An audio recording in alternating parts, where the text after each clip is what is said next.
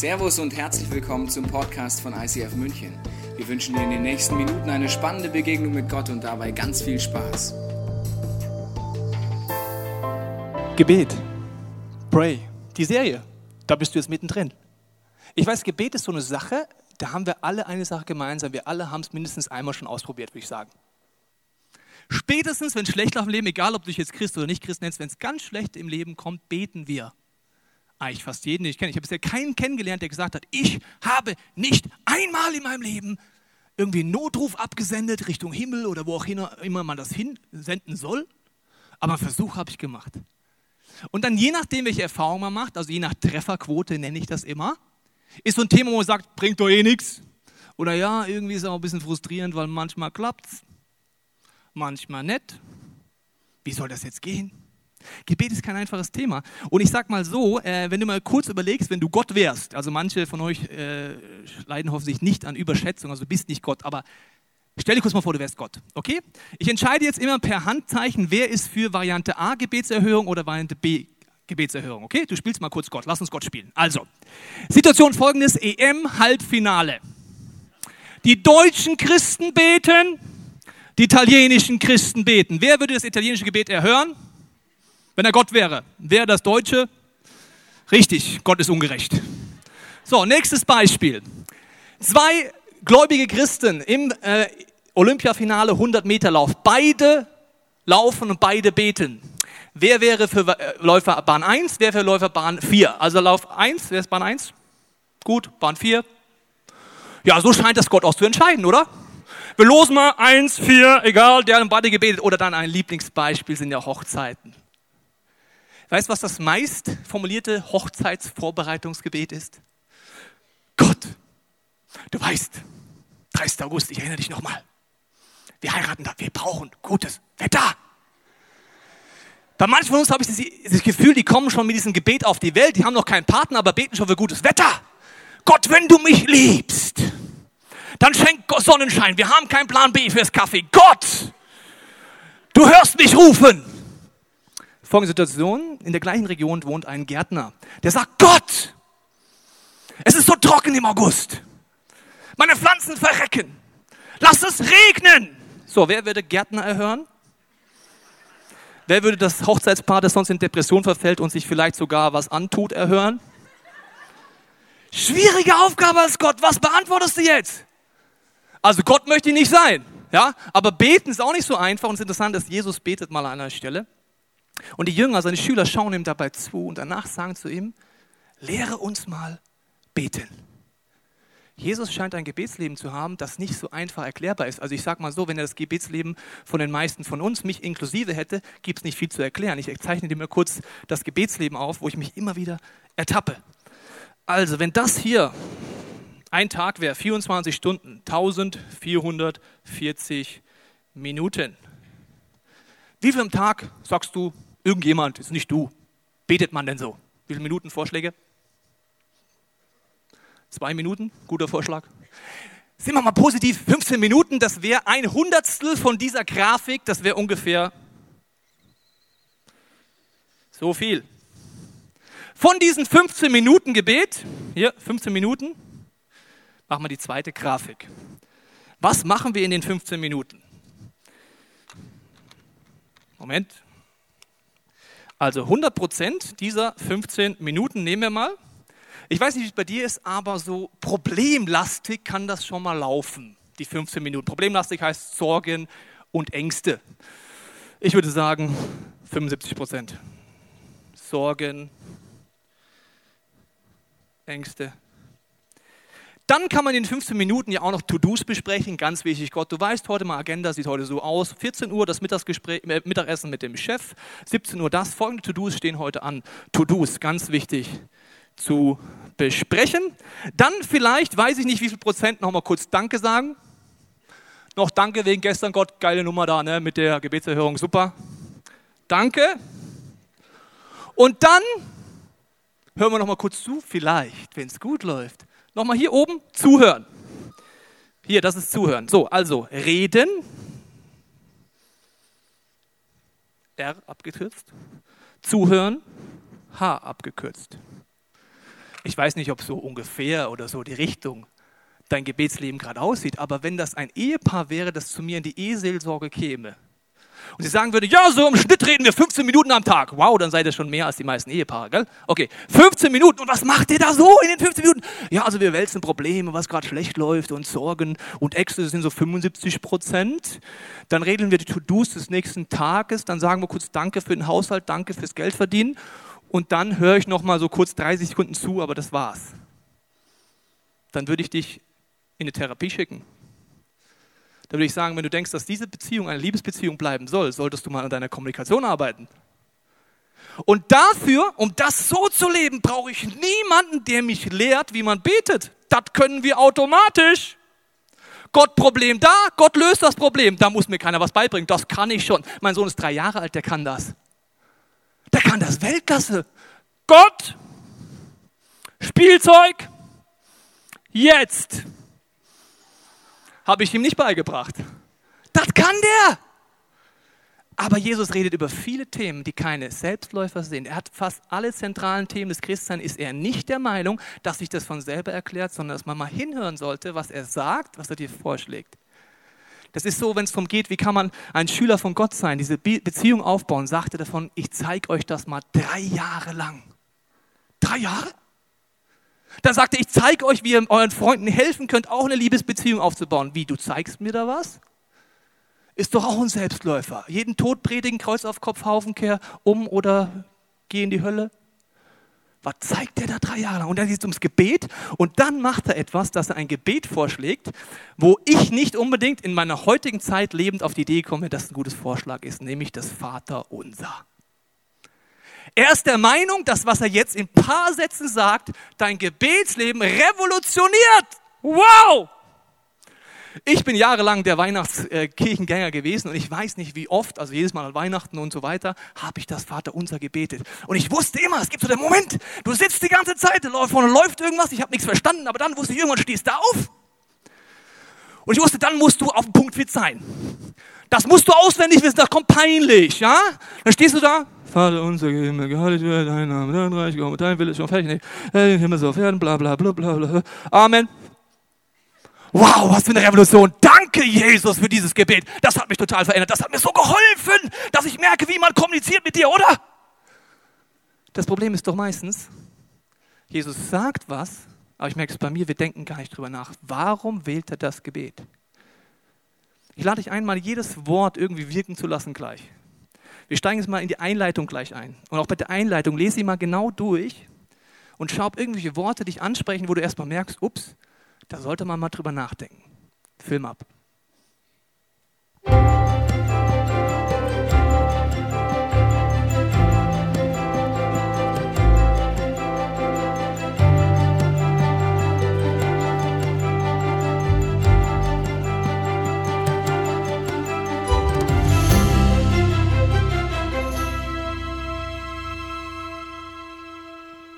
Weiß nicht, ob dir Wörter aufgefallen sind. Zum Beispiel steht da, ihr sollt nicht plappern. Luther hat gesagt, nicht leiern. Meine Schüler würden sagen, was laberst du? Du sollst nicht labern, Mann. Jesus wählt eine Einleitung für ein Gebet, das in der Weltgeschichte das meistgeleiertste, meistgeplappertste Gebet werden wird. Es gibt einen Grund für eine Einleitung, oder? Hallo, liebe Christen weltweit, nicht labern, blabbern, leiern, sondern es geht um etwas anderes. Dann heißt es auch noch zum Beispiel, bevor du etwas betest, weiß das Gott schon. Hä? Ich dachte, darum geht es im Gebet. Ich habe ein Problem, ich melde es mal an den Himmel, wo auch immer der ist. Himmel, ich habe ein Problem, Gott, du hättest das ja sonst verpasst. Damit du es nicht vergisst, erinnere ich dich nochmal dran. Das weiß Gott schon, das ist gar nicht das Ziel. Was mache ich denn dann noch im Gebet? Also du merkst, allein bei der Einladung müsste man schon mehr Fragen als Antworten haben. Und jetzt kommt dieses Vater unser, jetzt geht's los. Unser Vater im Himmel, dein Name werde geheiligt. Letzte Woche Basti genial eingestiegen. Und dann kommt etwas, ein Satz, mit dem ich nicht rechne, wenn es mir darum geht, dass ich lernen will, wie ich bete. Dein Reich komme, dein Wille geschehe, wie im Himmel, so Erden. Was für ein beknackter Einstieg. Gott, ich habe doch ein Problem. Weißt du, warum ich beten lernen will? Weil ich möchte die Trefferquote erhöhen für meine Probleme. Jetzt sagst du, dein Reich komme, dein Wille geschehe. Das meistgeplappertste Gebet der Weltgeschichte. Weil wir sind ja Deutsche, wir sind gut in Verträgen. Im Kopf haben wir immer das Kleingedruckte von einem Vertrag. Wir beten vielleicht, dein Wille geschehe, dein Reich komme, in Klammern, solange es mein Wille ist. Dein Wille geschehe, dein Reich komme, aber nur solange ich das noch gut finde, Gott. Und übrigens, solange dein Wille sich auch mal mit meinem mal bitte überlappt. Dein Reich komme, dein Wille geschehe, wäre eine Einstellung. Da gehe ich gleich nochmal drauf, was ein absoluter Schlüssel ist gehe ich am Ende nochmal drauf ein, warum das eine Voraussetzung ist für ein erfolgreiches und voller Power Gebet. Weil mein Sohn hat diese Dein Reich, dein, äh, dein Reich komme, dein Wille geschehe Mentalität nicht. Er ist an dem Punkt zum Beispiel, er hat Hunger. Und das ist der nächste Satz, da heißt es, unser tägliches Brot gib uns heute. Was ich mag, ist unser, es geht um mich, heute liebe ich, ich bin ein ungeduldiges Kind, heute täglich. Wow. Mein Sohn, wenn er Hunger hat, dann frage ich, hast du Hunger? Sagt er, ja. Was willst du essen? Was Süßes.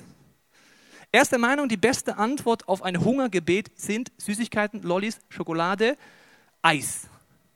Wenn es nach ihm ginge, er betet den ganzen Tag auf eine Art zu seinem Vater und seiner Mutter in dieser Wohnung, nicht im Himmel. Vater, gib mir was zu essen, in Klammern was Süßes, damit ich satt werde in Klammern was Süßes. Und dann kommt dieser hobbylose Vater und gibt ihm zum Beispiel Nudeln und Fleisch. Hallo, ich will ein Lolli, ich will eine Schokolade, ich will doch jetzt keine, also will doch kein Brot. Mein täglich Brot.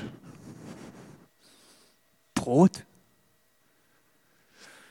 Das Interessante ist in der Übersetzung unser tägliches Brot, das Wort täglich ist ein griechisches Wort gewesen, wo man jahrzehntelang gesagt hat, aha, wir haben es gefunden, die Bibel ist verfälscht. Weil das Wort täglich im griechischen Urtext war ein Wort, das kannte man nicht. Das gab es nirgends in der Weltliteratur, des Griech in griechischen Weltliteratur, bis man die Rollen von Qumran vor einigen Jahrzehnten gefunden hat, ganz alte Rollen mit Auslegungen dazu.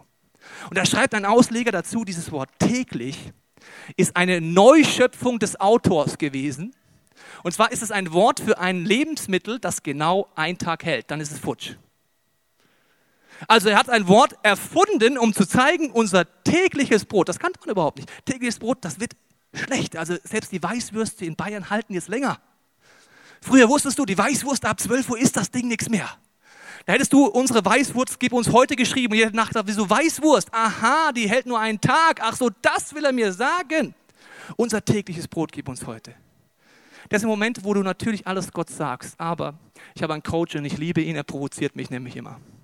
Wenn ich mal wieder da sitze bei ihm im Coaching und sage, hey, ich habe das Problem und hier ist schwierig und das und das, dann fragt er mich immer eine Frage. Ich kenne sie schon und sie nervt mich. Tobias, welches Problem hast du genau jetzt? Ja, wie jetzt? Morgen! Morgen ist das Gespräch, nicht jetzt. Ja, nächste Woche das Problem und die Finanzkrise und ich werde vielleicht arbeitslos. Jetzt. Ja, aber vielleicht das Gespräch da, das ist ganz schön. Jetzt. In den meisten Fällen ist meine Antwort, als ich darüber nachdenke, gesagt, also jetzt, du meinst genau jetzt. Also ich sitze in einem Haus, ich sitze auf einem Couch, du sitzt mir gegenüber, ich trinke einen Kaffee, ich bin satt, mein Kühlschrank ist voll, meine Frau ist zu Hause. Also genau jetzt, also wenn du jetzt wirklich jetzt meinst, nur jetzt, habe ich kein Problem. Die meisten Gebete sind morgen, übermorgen, Sorge, Ängste. Was brauche ich heute? Und das Problem ist wie bei meinem Sohn. Er muss irgendwie lernen, dass der Papa es gut meint, wenn er mir um das täglich Süße, er meint nicht das täglich Brot, er meint das täglichen Zucker. Mein täglichen Zucker gibt mir heute. Und dann gibt der Papa das Stinkpilz Brot. Das Problem ist, ich habe eine Überzeugung, was das ist, und Gott sagt, ich weiß wirklich, was dich satt macht. Das heißt, ich beantworte dein Gebet, mein kleiner Sohn, drei Jahre alt. Ich gebe dir was, was dich satt macht, aber es ist was anderes, als du dachtest. Jetzt wird es kompliziert, gell? Wie viel mehr ist das bei Gott so? Wie oft sind wir der Meinung, wir wissen genau, was Gott denken sollte. Sagt Gott, ich beantworte dein Gebet, aber anders als du denkst. Warum mache ich das mit meinem Sohn? Weil ich ihn hasse? weil ich ihm zeigen möchte, hey, du bist so ein kleiner Pilz, ey. Den muss ich mal so richtig reindrücken. Süßes wäre eigentlich so das 24-Stunden-Programm für einen lebendigen jungen Mann. Ich mache es, was gut für ihn ist. Unser tägliches Brot gib uns heute. Jesus sagt, ich bin das Brot des Lebens. Wer zu mir kommt, wird niemals wieder Hunger leiden und wer an mich glaubt, wird nie wieder Durst haben. Ich habe nicht besonders viel in meinem Leben von meinen Erfahrungen von gestern. Die Erlebnisse mit Gott sind wie alle Liebesbeziehungserlebnisse, die haben einen Verfallswert. Davon, dass ich gestern Qualitätszeit meiner Frau habe, kann ich heute noch von zehren, ja. Aber ersetzt das das heute? Nein. Tägliches Brot. Gib uns heute. Es ist gut, das auszuschütten, Gott zu sagen, aber in Klammern nicht dort stehen zu bleiben. Weil er weiß schon, was du dir wünschst und er weiß auch schon, was du bittest. Er weiß es schon vorher. Aber was da nicht steht in der Einladung ist, du, ich weiß schon vorher, was du bittest und ich gebe es dir ja sowieso. Das steht da nicht, gell? Eine Kleinigkeit. Das ist eine ganz Kleinigkeit. Der sagt, ich weiß schon, was du dir wünschst. Zum Beispiel Benedikt, Zucker, Zucker, Zucker, Zucker. Das weiß ich schon, bevor er den Mund aufmacht. Ich mache das nur rhetorisch bei ihm. Willst du was essen? Was? Zucker. Ich weiß es vorher schon. Gott ist ein liebender Vater, der beantwortet, was du dir wünschst, aber oft auf eine andere Art. Und jetzt kommt etwas und vergib uns unsere Schuld. Das ist also ein Punkt des Christentums, wo Jesus sagt, ich sterbe am Kreuz dafür, dass du wirkliche Vergebung erleben kannst. Das heißt, egal wie groß die Schuldgefühle sein mögen, egal wie groß die Zerstörungskraft in deinem Leben ist von falschen Entscheidungen, er sagt, er vergibt dir.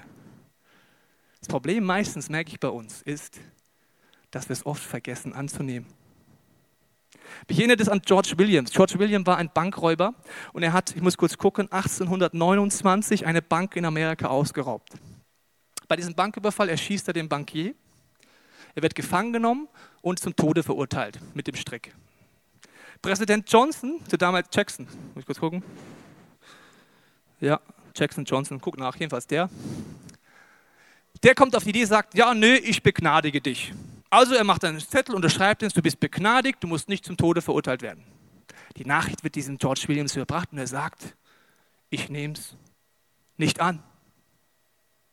Der Präsident sagt ja, hallo, ich bin der Präsident, wer bist du eigentlich? Also ich habe dich begnadigt, da gibt es nichts anzunehmen. Sagt er, nein, ich nehme es nicht an. Dann kommt das oberste Gericht in Amerika und das oberste Gericht entscheidet. Eine Begnadigung greift nur dann, wenn das Gegenüber es annimmt. Er ist zum Tode, zum Tode zu verurteilen. Strikt drum, tot. Jesus macht dir jeden Tag das Angebot, dass du Vergebung und Veränderung erleben kannst. Mir kommt es manchmal so vor, dass wir wie George Williams sind. Wir hocken in unserer Zelle und vergessen das. Hast du das schon mal angenommen von Jesus, was er dir anbietet? Vergisst du es manchmal im Alltag? Bist du manchmal wie George Williams, der da hockt und sagt, es gibt eigentlich schon die Lösung, aber ich nehme es nicht an? Dieses Gebet erinnert uns daran, vergib uns unsere Schuld. Und jetzt kommt ein Satz.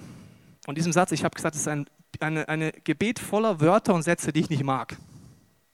Jetzt kommt ein Satz, das eine Wort wieder drin. Und such mal du dein Wort aus, was du am wenigsten magst. Okay? In dem nächsten Satz. Schauen wir uns mal an. Wähl dein Wort. Hast du eins gewählt? Also vergib uns unsere Schuld. I love it. Jetzt kommt das Wort, das ich nicht mag. Wie? Ach komm, Jesus, jetzt wie? Weißt du, was wie bedeutet? Es gibt einen Zusammenhang. Mist. Wie, das will ich doch. Also Vergebung super, aber wie ich soll vergeben meinen Schuldigern? Nö, das mache ich nicht. Das hat der doch nicht verdient. Das mache ich auf gar keinen Fall. Ein Zitat gelesen, da heißt es, um sich von gestern zu befreien und heute leben zu können, müssen wir denen vergeben, die uns wehgetan haben müssen. Es gibt Situationen in deinem Leben, wo du, da wirst du verletzt. Man kann sehr naiv in dieses Leben starten. Wir alle starten als Kinder in dieses Leben und da sind wir naiv. Wir denken, jeder mag uns, jeder liebt uns und jeder wird applaudieren, wenn wir in den Kindergarten einlaufen, wenn wir in die Schule einlaufen und in den Job einlaufen. Wir denken, die Leute, die uns ganz besonders nah sind, die werden uns nicht verletzen. Mama, Papa. Und dann irgendwann merkst du, Mist, das sind ja Menschen. Menschen verletzen Menschen immer. Es gibt keine perfekte Ehe, keinen perfekten Partner, kein perfektes Kind, keine perfekte Kirche, keine perfekte Gemeinschaft, keinen perfekten Chef, keinen perfekten Arbeitnehmer. Es gibt nur Menschen. und die verletzen. Die gute Nachricht von Jesus ist, es hängt zusammen. Genauso wie du Vergebung erlebst, mach's auch. Weil weißt du, was das Problem ist in meinem Leben? Ich habe immer so einen Reflex, wenn ich nicht drüber nachdenke. Und der ist, ich wünsche mir, dass mir jeder vergibt, wenn ich Mist baue. Oder? Kennst du das? Also du hast etwas, wo du weißt, das war wirklich nicht gut und du wünschst dir aus ganzem Herzen, dass dein Gegenüber dir nochmal eine Chance gibt. Aber wenn jemand anders was macht, ändere ich sofort meine Einstellung. Aber das vergebe ich nicht. Das hast du nicht verdient. Ich behandle den anderen so, wie ich mir niemals wünschen würde, dass mich jemand mich behandelt, oder? Und dann passiert etwas, was geistlich dich zerstört. Deswegen gibt es das Wort wie. Das möchte ich kurz zeigen, weil wir alle haben Situationen, wo wir Dinge haben, die uns verletzen. Das sind wie so Backsteine. Die können größer sein. Bereits innerhalb von einer Woche gibt es so kleine Steinchen, größere Steinchen, vielleicht sogar in deiner Vergangenheit ein Riesenstein. Und wenn du dein Leben anguckst und ehrlich wirst, gibt es wahrscheinlich, bist du nicht der Glückspilz des Jahrhunderts, dass du sagst, ich hatte mal eine dumme Situation, die war ein bisschen suboptimal, sondern es gibt richtige Klöpse. Und das Problem ist, dass es Situationen gibt, wo du merkst, die Person, der du nicht vergeben kannst oder willst, ist vielleicht schon tot. Und trotzdem hast du noch Probleme damit. Man denkt oft, ja, wenn der Mann nicht mehr da ist, der Chef, wenn der mal tot ist, der alte Pappsack, dann wird es besser. Dann tust du das Wort wie nicht beachten. Das Problem ist, was ich mache, immer wieder, wenn ich nicht drüber nachdenke, ich sage mir folgende Sätze. Derjenige hat es nicht verdient, dass ich ihm das vergebe. Das ist meine Verletzung und die behalte ich auch. Da habe ich aber auch ein Recht drauf. Das sehe ich überhaupt gar nicht ein. Vielleicht gibt es Verletzungen in deinem Leben, da ist es so, das ist so schwer, dass du das so dran klammerst, dass deine Hand vielleicht sogar schon einen Krampf bekommen hat. Weil du so in deiner Vergangenheit festsitzt, dass du merkst, wenn du einen richtigen Krampf hast, kann man den nicht mehr lösen. Du hängst an dieser Verletzung und sagst, das kann ich Kirche nie vergeben, das kann ich meinem Leiter nie vergeben. Und dann passiert Folgendes.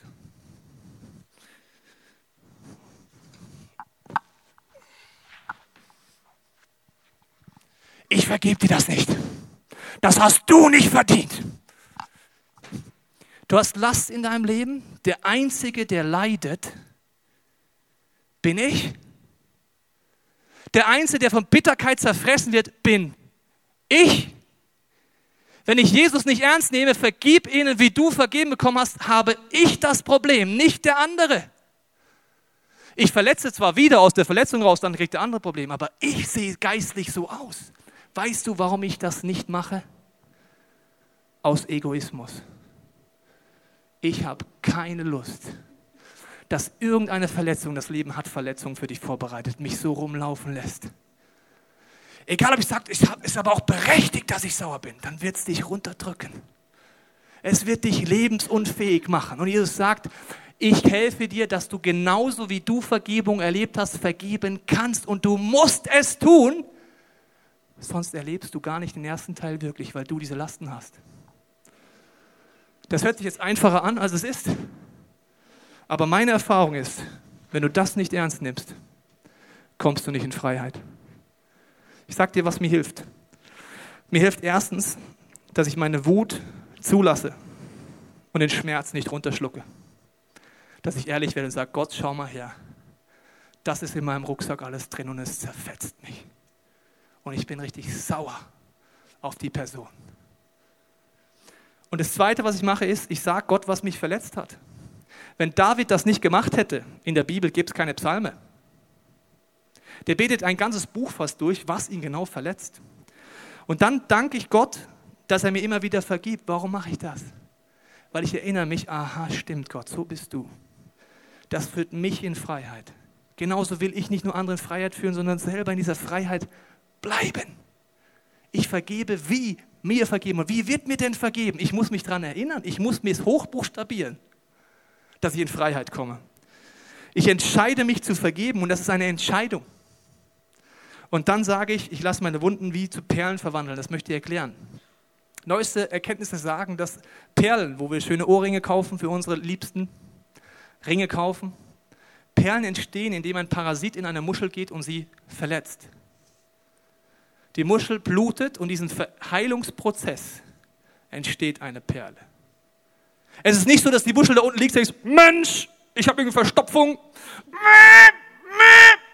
Perle cool. Das Teil ist verletzt, tief verletzt. Und daraus entsteht eines der schönsten Dinge, die wir verschenken. Verletzungen, wenn du sie mit Gott angehst, werden heilen und werden Perlen werden. Aber nur, wenn du dran bleibst und das ernst nimmst. Du kannst immer beim ersten Teil dieses Satzes, Jesus, vergib mir meine Schuld, Punkt, fertig, aus, stehen bleiben und die Perlen werden nicht kommen. Und dann geht es weiter. Führe uns nicht in Versuchung, sondern erlöse uns von dem Bösen. Und das ist so ein ganz entscheidender Punkt des Christentums, der oft falsch verstanden wird. Jesus hört nicht mit dem Satz aus Vergebung mir und anderen, sondern erlöse mich von dem Bösen, führe mich nicht in Versuchung. Das Problem an Sünde ist folgendes. Nicht, dass Gott irgendwo einen Moralstandard hat, so ja, 100 Prozent, das wäre perfekt, du schaffst es nicht. Äh, falsch, böse, Sünder. Ihm geht es nicht um ein Morallevel, sondern um ein Lebenslevel. Wie stark du schon lebst, was Gott für dich vorhat. Was heißt das für mich? Das sind Situationen, wenn du sündigst und es verharmlos denkst, und ja, ist ein bisschen Spaß dabei. Das ist genauso, wenn du zum Beispiel Tipps ernst nimmst wie ich, als ich frisch mit Gott unterwegs war, war ich der Meinung, diese Tipps, die Gott gibt mit der Sexualität, die stimmen einfach nicht. Sex in die Ehe, was soll das? So ein Blödsinn, Gott. Und ich habe es ganz anders gelebt. Hat mir das Gott heute vergeben? Ja. Aber jetzt kommt der entscheidende Punkt bei Sünde. Als ich meine Frau kennengelernt habe, wir uns tief kennengelernt haben und ich den Partner für mein Leben gefunden habe, zum ersten Mal wirklich geliebt habe, weißt du, was ich mir von ganzem Herzen gewünscht hätte? Dass ich keine Vergangenheit hätte, mit anderen sexuell Erfahrung gesammelt zu haben. Und sie hat den gleichen Wunsch gehabt. Wir tun im Moment immer so, gell?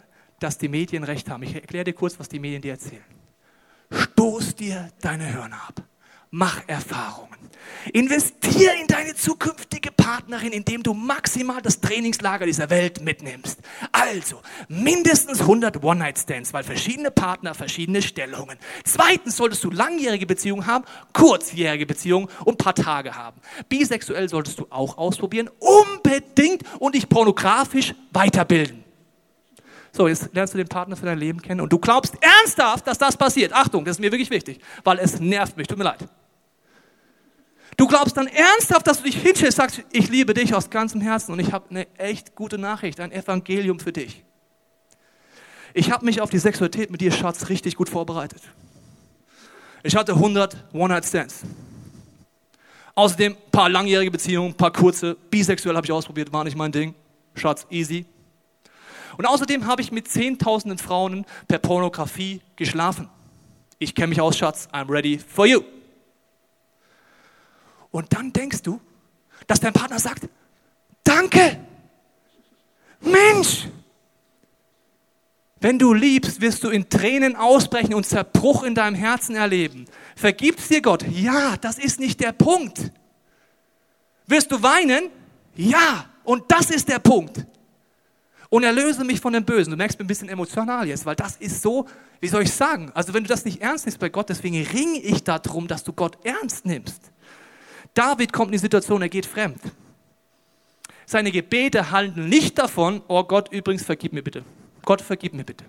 Vergib mir bitte. Weißt du, was er betet? Durchforsche mich, o oh Gott, und sieh mir ins Herz. Prüfe meine Gedanken und Gefühle. Sieh, ob ich in Gefahr bin, dir untreu zu werden. Dann hol mich zurück auf den Weg, der zum ewigen Leben führt. David hat alles zerstört. Seine Ehe ist kaputt. Seine Königsherrschaft ist kaputt. Seine Familie ist kaputt. Und er merkt die vollen Ausmaß von seinen Entscheidungen. Er sagt dort mit anderen Worten, erlöse mich von dem bösen Gott. Ich will es nicht mehr erleben, dass ich morgen wieder den gleichen Mist mache. Veränder mich. Das ist ein Schrei zu Gott, erlöse mich. Nicht nur vergib mir. Und das ist Veränderungskraft, die tief geht. Und die du verpassen kannst, wenn du nicht ernst nimmst, diese Prinzipien, die Gott nimmt. Vergebung erleben, selber vergeben, mit Gottes Hilfe Erlösung erleben. Und jetzt komme ich zurück zu meinem Einstieg, dem Schlüssel. Und ich schaue mit dir kurz nochmal an diesen Satz, wo ich gesagt habe, der gefällt mir nicht so gut, warum es der Schlüssel ist für jedes erfolgreiche Gebetsleben. Schauen wir uns kurz an. Neben mir sitzt die Franzi. Franz, ich habe gesagt, dein Reich komme, dein Wille geschehe. Hört sich leicht an. Wenn es ernst wird, wird es richtig hart. Du hattest auch letztens ein Erlebnis, wo du das mal durchbuchstabieren musstest. Ich habe gehört, ihr habt alle im April ein herrliches United Camp gehabt. Also Stimmt. es muss genial gewesen sein. Ich kann es leider nicht beurteilen, weil ich war nicht dabei, denn ich bin kurz vorher krank geworden. Das ist suboptimal, besonders wenn man weiß, äh, den Workshop, den Franzi hätte halten sollen, der wäre auf dem Camp gewesen. Wie bete ich richtig? Was mache ich denn jetzt richtig? Ich liege zu Hause krank. Also es war, es war wirklich dramatisch, weil ich gedacht habe, okay, ich bin krank. Am Anfang hat es mich nicht ganz so gestört, weil ich dachte, ich weiß genau, was ich zu tun habe. Ich habe auch an die Stelle ähm, in der Bibel gedacht, als Jesus im Garten Gethsemane ist. Man sagt, das war eine seiner schwierigsten Stunden, weil es war ein Tag vor seiner Kreuzigung und er ist auch auf die Knie gegangen, eben wie du auf der Flipchart gezeigt hast. Er ist mit seinen Sorgen und Nöten zu Gott gegangen, hat gesagt, also ich kann nicht mehr, ich bin am Ende meiner Kraft und jetzt hilf mir hier raus. Am liebsten lass es alles an mir vorüberziehen. Und genau das habe ich auch gemacht. Ich habe einfach gebetet und habe Gott gesagt, also ich möchte jetzt wieder gesund werden. Das, die Frage ist ja jetzt, das kennen wir ja alle auch so. Ich meine, jetzt da stehen zu bleiben wäre der normale Reflex. Welche Schritte bist du dann gegangen? Ab diesem Doppelpunkt.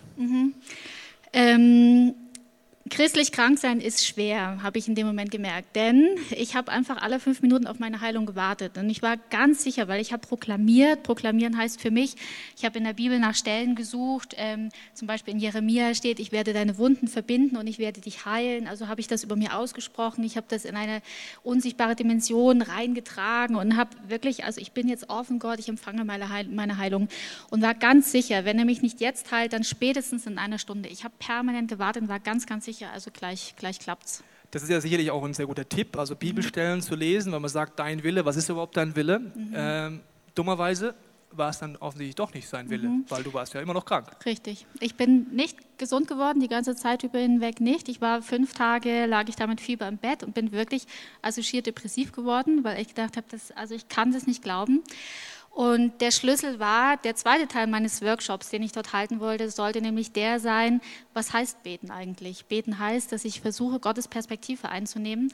Und es ist mir diesen fünf Tagen nicht gelungen. Es war mir so wurscht. Gottes Perspektive war mir wurscht, weil ich war so darauf konzentriert, ich will gesund werden, ich will zu diesem United Camp. Und ja, es war wirklich sehr schwierig. Kann ich gut nachvollziehen. Ich kenne das auch, wenn ich Bereiche in meinem Leben habe, wo ich mich wie festbeiße, weil ich ja schon weiß, was Gott will. Und dann dauert es manchmal bei dir fünf Tage, bis man fast schon wie resigniert. Und dann warst du vielleicht an dem Punkt, so verstehe ich das mal, hinzuhören. Mhm, genau. Wie war das dann? Wie siehst du es denn heute im Rückspiegel? Ähm, es gab dann den Punkt, wo ich wirklich loslassen musste, wo ich gedacht habe, jetzt habe ich also auch gar keine Kraft mehr und ich näherte mich diesem einen Prozent, was du gerade eben angezeichnet hast, indem ich versucht habe, Gottes Perspektive einzunehmen. Und es war, also ich bin bis heute noch nicht zu 100 Prozent versöhnt mit dieser Situation. Ich merke so, ich habe es noch nicht ganz verstanden, aber was ich in dem Moment verstanden habe, war, dass ich einfach mein Herz und meine Denkweise gesehen habe, wie abhängig ich davon bin, dass ich gesund bin, also wie abhängig bin ich von meiner Gesundheit, wie abhängig bin ich davon, dass meine Wünsche und Pläne sich erfüllen, weil ich hatte wirklich ganz konkrete Vorstellungen, wie Jesus das zu tun hatte und wie abhängig bin ich überhaupt von seinen Segnungen. Und das war ehrlich gesagt wirklich ein Schmerz, denn ich habe einen Vers in meinem Leben, der mir sehr wichtig ist, den ich auch versuche zu leben. Und zwar heißt der, ähm, die Freude am Herrn ist meine Stärke. Und das war in dem Moment sowas von gar nicht möglich. Also ich hatte keine Freude, es war mir alles wurscht. Ich wollte nur, dass mein Wille durchgesetzt wird. Ich denke, das können wir alle bis zu einem gewissen Punkt verstehen. Äh, so Situationen kennen wir, denke ich, auch. Also ich kenne sie sehr gut. Dieses, äh, ich weiß doch, was Gottes Wille ist. Und dann diesen Krampf mal loszulassen, hinzuhören und anfangen, neue Perspektiven zu bekommen, finde ich gewaltig zu hören. Mhm. Und ich bin einfach dann ganz am Ende an dieser Stelle auch gelandet, weil ich hatte ja zuvor mir das Beispiel von Jesus genommen, wie er im Garten Gethsemane war. Und diese Stelle endet nämlich so, dass er auch also seine Ängste und Sorgen und Nöte zu Gott bringt, was bis zu einem gewissen Teil auch legitim ist. Und dann hat er einfach Gottes Perspektive eingenommen und konnte dann dieses aus meiner Sicht krasse Gebet sprechen, aber dein Wille geschehe. Und zum Schluss war es mir dann auch möglich. Vielen Dank, Franzi, dass du so offen erzählt hast. Du wirst jetzt gleich nach hinten gehen und in der nächsten Phase auch für ein Gebetsangebot hinten zur Verfügung stellen. Vielen Dank, dass du so offen erzählt hast. Vielen Dank, Franzi.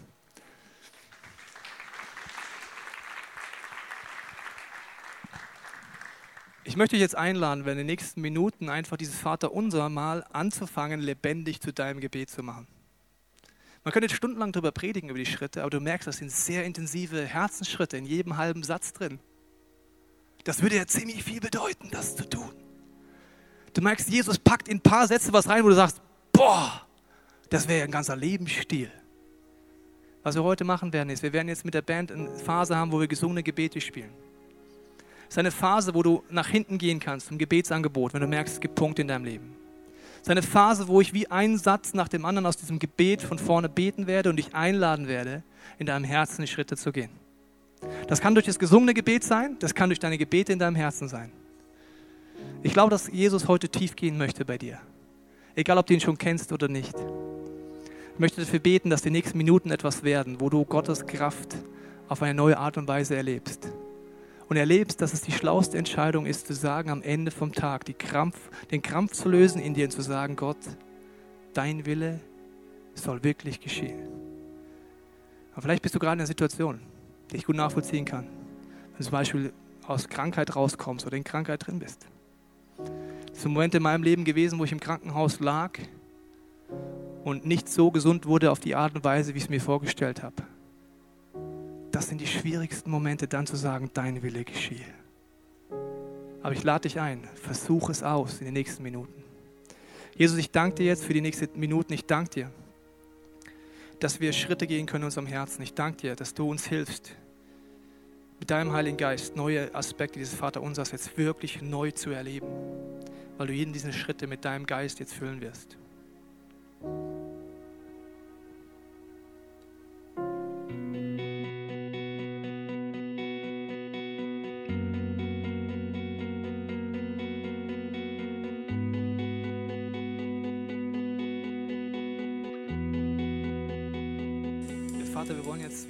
Herzen den ersten Schritt gehen, der der schwierigste ist. Diesen Satz, Vater unser Himmel, geheiligt werde dein Name, dein Reich komme, dein Wille geschehe. Und ich bete, dass du wegen dem nächsten Song uns das Blickfeld aufmachst, wer du wirklich bist. Dass wir dir anfangen zu vertrauen, dass wir vielleicht in Situationen sind, wo wir für Zucker fragen, du uns aber Brot geben willst und Brot gibst, das wirklich satt macht. Ich bete, dass du, wenn wir singen, Jesus, du allein bist Gott, dass unser Blickfeld frei wird für, den, für das, was du wirklich bist. Wenn es dir hilft, kannst du während diesen Liedern aufstehen, das hilft mir oft. Du kannst aber auch sitzen bleiben, einfach den Herzen diese Schritte durchgehen.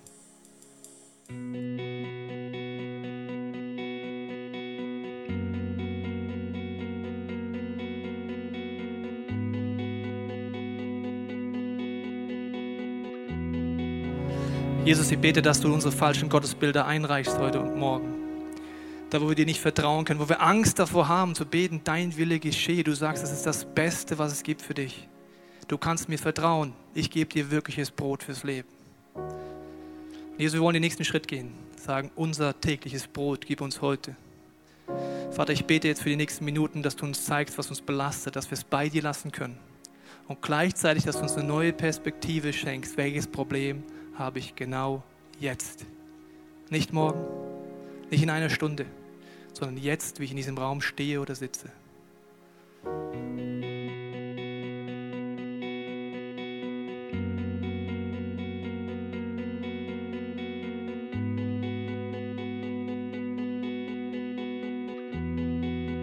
Und Jesus, wir wollen diesen nächsten Schritt gehen, der vielleicht der schwierigste für viele heute ist. Sagen, ich vergebe Jesus, ich bitte dich um Vergebung. Vergib mir meine Schuld, wie auch wir vergeben unseren Schuldigen. Mir helfen immer Symbole und ich lade dich ein, wenn im nächsten Song es heißt, there's power in the name of Jesus. Jesus hat die Kraft, Totes lebendig zu machen. Er hat die Kraft, egal wie du verkrampft bist, wenn du deine Verletzung anguckst, egal wie stark du festhältst, die Verkrampfung zu lösen. Er hat die Kraft, Schuld wirklich zu vergeben. Und ich lade dich ein, dieses, dieses Lied, There's Power in the Name of Jesus, to break every chain. Da ist Kraft, wenn Jesus kommt, jede Kette zu brechen, zu deinem Gebet zu machen. Vielleicht auch zum allerersten Mal zu sagen, Jesus, ich kenne das alles nicht, aber ich mach's. Ich möchte, dass diese Verkrampfung sich löst in meinem Leben. Und mir hilft es das Symbol. Ich werde diesen Stein, ich habe den Stein hier, du kannst es symbolisch machen, vor mich halten. Sagen, Gott, hier ist es. Nimm es mir weg. Ich entscheide mich, loszulassen. Ich nehme Vergebung neu an.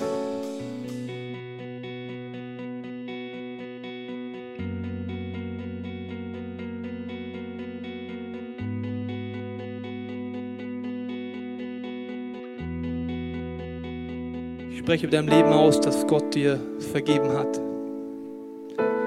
Dass diese Stimme der Anklage stoppen muss in deinen Gedanken. Dass du neu erlebst, was es heißt, dass Gott dir wirklich vergibt. Dass wie bei George Williams der Begnadigungsschein ist unterschrieben. Du kannst es annehmen. Und ich spreche Freiheit aus über dein Leben, wo diese Ketten dich gefangen nehmen, diese Verkrampfung, dass sie sich anfangen zu lösen in diesem Moment. Und wir beten, Vater, führe uns nicht in Versuchung, sondern erlöse uns von dem Bösen. Du siehst in jedem von uns immer die Tendenzen, immer wieder die Dinge zu tun, wo wir wissen, dass sie zerstören. Wir wollen es wie zum Schrei unseres Herzens machen und sagen, erlöse mich. Erlöse mich, Gott. Veränder du mich tief drin. Denn dein ist das Reich und die Kraft und die Herrlichkeit. Jesus, wir wollen mit dem letzten gesungenen Gebet for who you are den Blick aufmachen, wer du wirklich bist. Du bist dieser Gott, der uns erlösen kann von dem Bösen, der voller Kraft und voller Herrlichkeit ist. Und ich danke dir, dass du das nochmal tust in diesem Song. Wir hoffen, dass dir diese Predigt weitergeholfen hat. Wenn du Fragen hast, kannst du gerne an info at icf-moenchen.de mailen und weitere Informationen findest du auf unserer Homepage unter www.icf-moenchen.de.